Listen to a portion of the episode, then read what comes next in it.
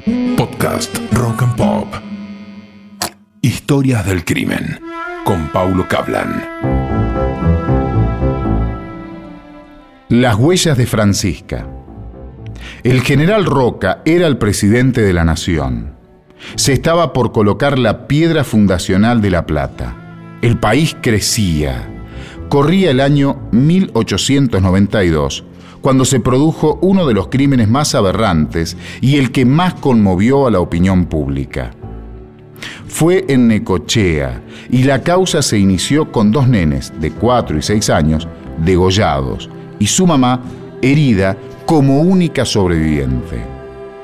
El 29 de junio de 1892, Ponciano Carballo y su vecino y compadre, Ramón Velázquez, derribaron la puerta del rancho Primero vieron a Francisca Rojas, esposa, aunque distanciada de Ponciano, en el piso y desvanecida.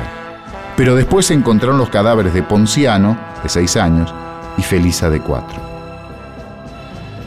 El comisario de Necochea, de apellido Blanco, de inmediato inició las pesquisas.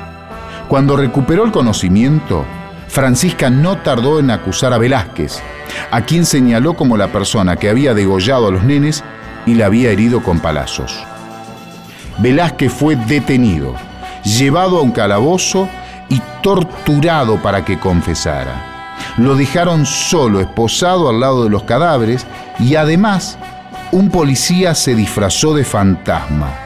Confesá, dicen que repetía insistentemente. Eso sin contar las palizas que recibió durante toda la noche. Un médico revisó a Francisca y notó que no tenía lesiones compatibles con la golpiza de una pala de pico. Además, los primeros investigadores notaron que la mencionada herramienta había sido utilizada para trabar la puerta desde adentro del rancho. La mujer corrió la misma suerte que Velázquez la torturaron llevándola a una improvisada capilla ardiente en la noche para que delante de los cuerpos de sus hijos contara la verdad. Eran otras épocas. El entonces jefe de la policía bonaerense, Guillermo Núñez, envió desde La Plata al policía Eduardo M. Álvarez, el jefe de la oficina dedicada a las investigaciones. El caso se resolvió no más de 15 días. Álvarez haría algunos descubrimientos en la escena del crimen. Primero, la cuchilla utilizada para degollar a los nenes era de la casa y había sido escondida entre la paja del techo.